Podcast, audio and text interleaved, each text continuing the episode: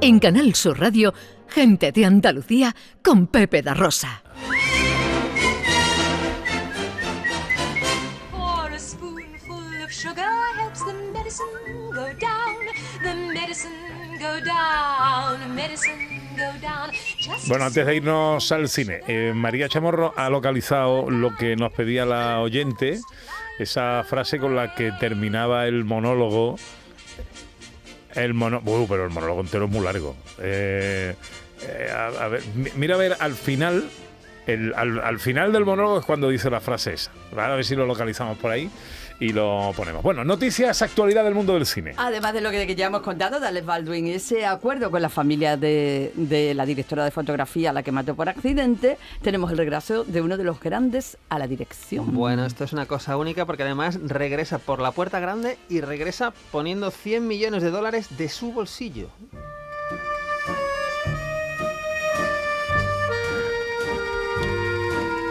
Que, hay que tener bolsillo, ¿eh? Hay que tener bolsillo, pero es que este señor, eh, Francis Ford Coppola, tiene vinos, tiene viñedos. Y yo creo que por ahí ya, apa- aparte de cu- 50 años haciendo cine, pues tiene los viñedos. Y va a hacer, va a dirigir, eh, todo apunta, ya tiene el reparto, su probablemente última gran película, que es Megalópolis. 100 millones de dólares de presupuesto con un reparto en el que están Adam Driver, Forrest Whitaker, John Boyd, eh, Lawrence Fishburne, Dustin Hoffman, un repartazo espectacular. Entonces, como nadie le mm, aportaba dinero para el presupuesto, ningún estudio ha confiado, pues nada, él ni corto ni perezoso. Recordemos que Coppola es el creador del Padrino, de la saga del Padrino, una de las más grandes películas de la historia del cine, Apocalipsis Now, en fin, eh, mm, tiene, tiene una filmografía muy envidiable. Pues claro, Megalópolis, que vuelva Coppola a dirigir con los 80 años ya cumplidos, pues aquí estamos todos rezando para que le salga bien la, jugada. El productor y los realizadores de esta película presentarla sin hacer antes una advertencia. Se trata de la historia del doctor Frankenstein, un hombre de ciencia que intentó crear un ser vivo sin pensar que eso solo puede hacerlo Dios. Esto es un momento del espíritu de la colmena, uno de los clásicos de la historia del cine español de principios de los 70, dirigida por Víctor Erice, que es un señor que solo ha hecho tres películas en 50 años, El espíritu de la colmena, El sur y El sol de membrillo. La noticia es que va a volver a rodar Víctor Ujú. Erice eh, y, y, ojo, va a rodar a que no sabéis dónde. En Andalucía. En Andalucía, por supuesto, y va a rodar en Castel de Ferro. Porque en las oraciones, En la- en la- él rezó y rezó José Luis Ordóñez y se han cumplido. ¡Qué en la provincia de! Granada, Víctor Erice va a rodar, en, parece que sobre 10, 12 días, en la costa de Castel de Ferro, en varias localizaciones. Una película que lleva por título Cerrar los ojos y que está encabezado el reparto pues por dos figuras del cine español, como son José Coronado y María León, además de unos secundarios como Soledad Villamil, Ana Torren o Manolo Solo. Un drama, por supuesto, si se trata de una película de Víctor Erice, pero oye, es que es uno de los grandes, grandes de, de la historia del cine español. Uno pregunta fuera por directores españoles, Almodóvar, Buñuel, Víctor Erice y alguno más, pero vamos, es lo que hay. Con solo tres películas, ¿eh? Con solo tres películas, sí, sí, sobre todo las dos primeras, que son como dos obras maestras absolutas del, del cine. Y, y bueno, yo tengo muchísimas ganas de ver este Cerrar los ojos. Imagino que irás a tu pueblo a ver el rodaje, ¿no? Pues Si no puedes, sé ¿no? si puedo, pero voy a estar atento a la prensa, porque por lo visto hubo un casting la semana, esta semana que ahora va a concluir, ha habido casting para, para actores de, de todas las edades, jóvenes, medianos, adultos, mayores, ancianos, en fin.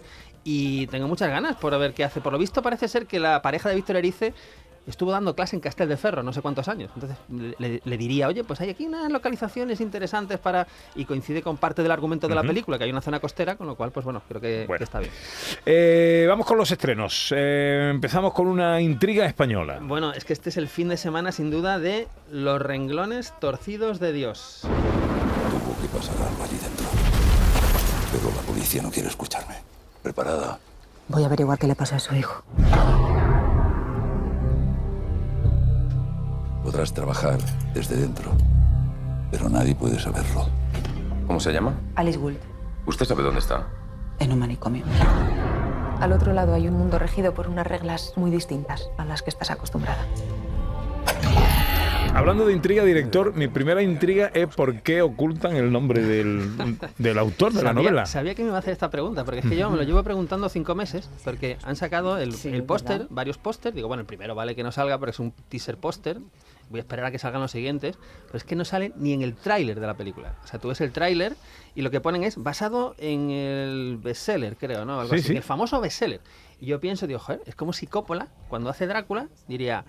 eh, Drácula, dirigida por Francis Ford Coppola y basada en el famoso bestseller, ¿no? Quedaría muy raro, ¿no? Porque claro, la sensación es que, la- que el Drácula es de Coppola y no de Bram Stoker, que es el autor de la novela. Entonces yo veo el cartel de, de Los renglones torcidos de Dios, que pone basada en el exitoso bestseller, dirigida por Oriol Paulo. Digo, bueno, pues será que Oriol Paulo ha escrito Los renglones torcidos de Dios. Cuando no es así, claro. Pues la verdad es que no lo sé, no sé, habría que preguntarle a la distribuidora, porque... Con lo que porque- mola decir eso de Torcuato, Luca de Tena, que es como uno de Claro, los grandes. Pero además ¿no? es que es una novela, es que es un. que, bueno, que es- no solo es muy Novelón. conocida, es una novela muy buena que se sigue reeditando con el paso de los años. Y es que la novela está muy bien. La novela es un. Bueno, supongo que la Sí, conoce sí. mucha Sí, gente, sí, es claro. un psiquiátrico, hay un, hay un crimen, o sea, hay un- aparece un, un- un muerto, y entonces hay una investigadora que es la protagonista que decide entrar en el psiquiátrico, pero fingiendo ser una, una, una- una paciente, ¿no? Una, una enferma. Claro, es un, es un novelón que está muy bien. Y que, que es una pena que no sé, no sé por qué se escamotea. A lo mejor es que es muy largo, Torcuato, Luca de Tena. No, pero, sé, pero eh, no sé. un poco extraño. Es que llama mucho la atención, porque digo, bueno, en los teasers vale que no Sí, salga, pero, pero en el último cartel o en el por Yo pensé, porque había buscado también, pensé que, digo, bueno, no lo habré visto yo. Pero Claro. no, no, es que no, No, no, no aparece. aparece, no aparece. Ver, que- Evidentemente está intencionado.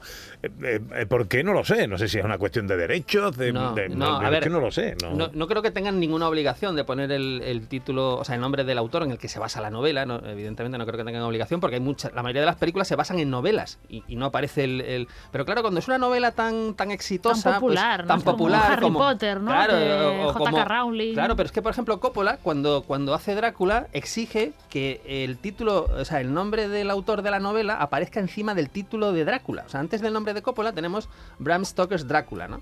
Que no digo que este tenga que ser ese caso, pero por lo menos que se, se- si van a poner basado en, en- en El la novela, pues pongan el autor de la novela, que no es tan complicado porque en el fondo es el sustrato literario.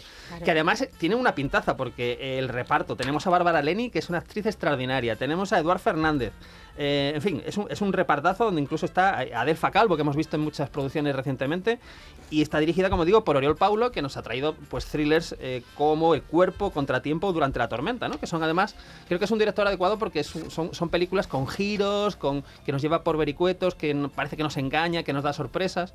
Entonces, bueno, yo creo que sin duda, yo creo que este fin de semana tenemos que ir a ver la película y si no hemos leído la novela, leerla, que es un novelón.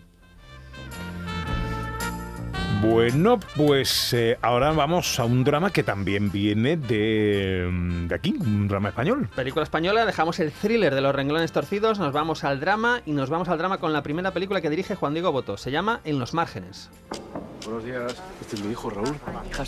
A ver, la policía se ha llevado a una niña esta mañana. La cuestión es que yo no sé si se han llevado a la niña a un centro, o si han detenido a la madre, me le pueden quitar la custodia. Necesito encontrarla hoy, sí o sí. ¿Qué vas a hacer si no la encuentras? Hay que encontrarla.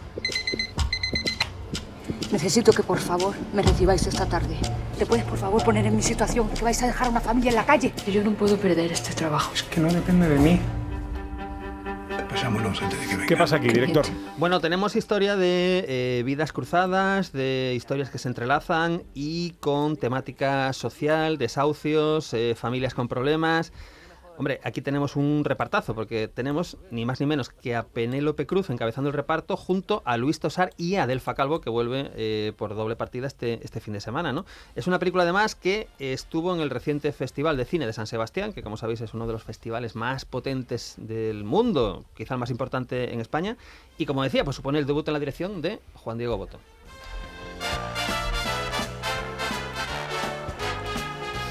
Venga, vamos con más estrenos. Ahora uno americano, thriller. Vámonos con un thriller. Un thriller además que es, es, eh, no es recomendado para gente que tenga vértigo. Eh, la Uh. película... la Ya me están sudando las Si manos. te- el que tenga vértigo pues no es muy recomendable o oye, a lo mejor es recomendable porque vas a verla y se te pasa todo de- del impacto No. de, de que supone la película. Es un thriller que se llama Fall.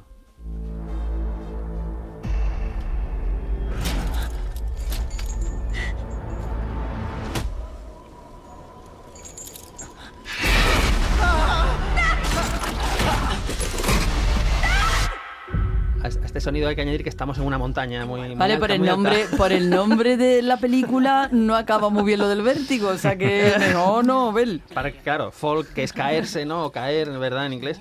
Bueno, pues aquí tenemos una historia, una película un poco de, de concepto, ¿no? Es decir, tenemos como una, eh, una gran torre de comunicaciones, mm, altísima, altísima, donde van eh, dos amigas a escalarlo. Todo aparentemente es muy seguro, muy controlado, pero claro, esto es una película. Si todo fuera seguro y controlado, pues no tendríamos película y nos aburriríamos mucho. Entonces, cuando llegan a la parte más alta, empieza a haber problemas y no pueden descender. Imaginaos en una torre de 500, 400, 500 metros de altura, sin cobertura, por supuesto, en estas películas no puede haber cobertura para que vengan a rescatarte. O se les Por ha caído el móvil, O se, les ha caído el móvil, no sé exactamente qué, qué opción tomarán. Pero, pero bueno, eh, creo que es una de estas películas de concepto que plantean una, una idea interesante. Dos personas que no pueden descender, por supuesto, es una torre que está en un lugar absolutamente solitario, sin que nadie pueda venir a ayudarlas y a ver, a ver qué pasa, ¿no? O sea que para los amantes de las emociones fuertes este fin de semana, Fall. Me gusta, me gusta. Bueno, eh, enseguida volvemos con los estrenos, pero tenemos que darnos un paseíto a esta hora por Como no repasando la cartelera cinematográfica del fin de semana con nuestro director José Luis Ordóñez. Nos queda un estreno del que hablar. Pues nos queda un estreno, es una comedia española eh, que además hace algo que siempre funciona muy bien en comedia, ahora hablaremos de ello. La película se llama El Vasco.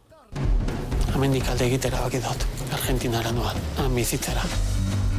¿Te acordás del vasco que te dije que iba a venir? Sí. Era hoy. Mirala, está tan contenta de verte. Te viniste hasta la otra punta del mundo, pero te vas a sentir como en casa. Miquel Amezaga. El Vasco, 6 de octubre solo en cines. Bueno, tenemos aquí eh, la historia de Miquel que vive en Euskadi, pero todo le va mal, está en el paro, eh, la novia le ha dejado, siente, que todo, todo le va mal, pues tiene, necesita un cambio. ¿Qué pasa? Pues que en el siglo XXI tenemos Facebook y resulta que da con, un pariente lejano, una especie de tío segundo que es argentino.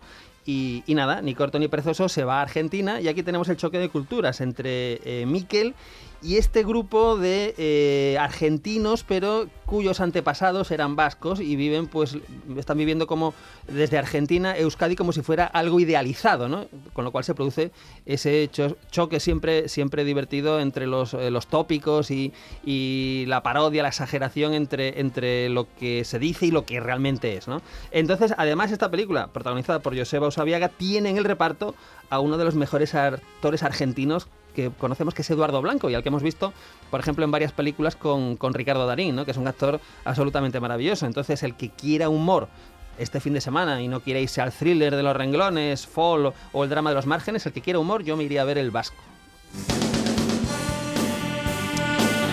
¿Y en la tele qué ponemos? Pues ponemos un western, Pepe, pero esta semana eh, lo curioso es que es un western del año 63, pero es un western alemán, una producción alemana eh, que se llama Furia Apache, es decir, aunque sea producción alemana, seguimos a lo que seguimos, ¿verdad?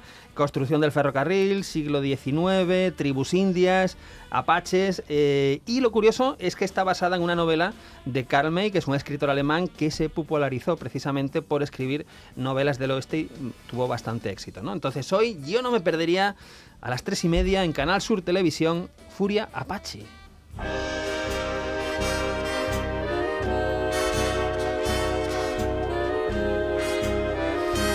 En Canal Sur Radio, gente de Andalucía con Pepe da Rosa.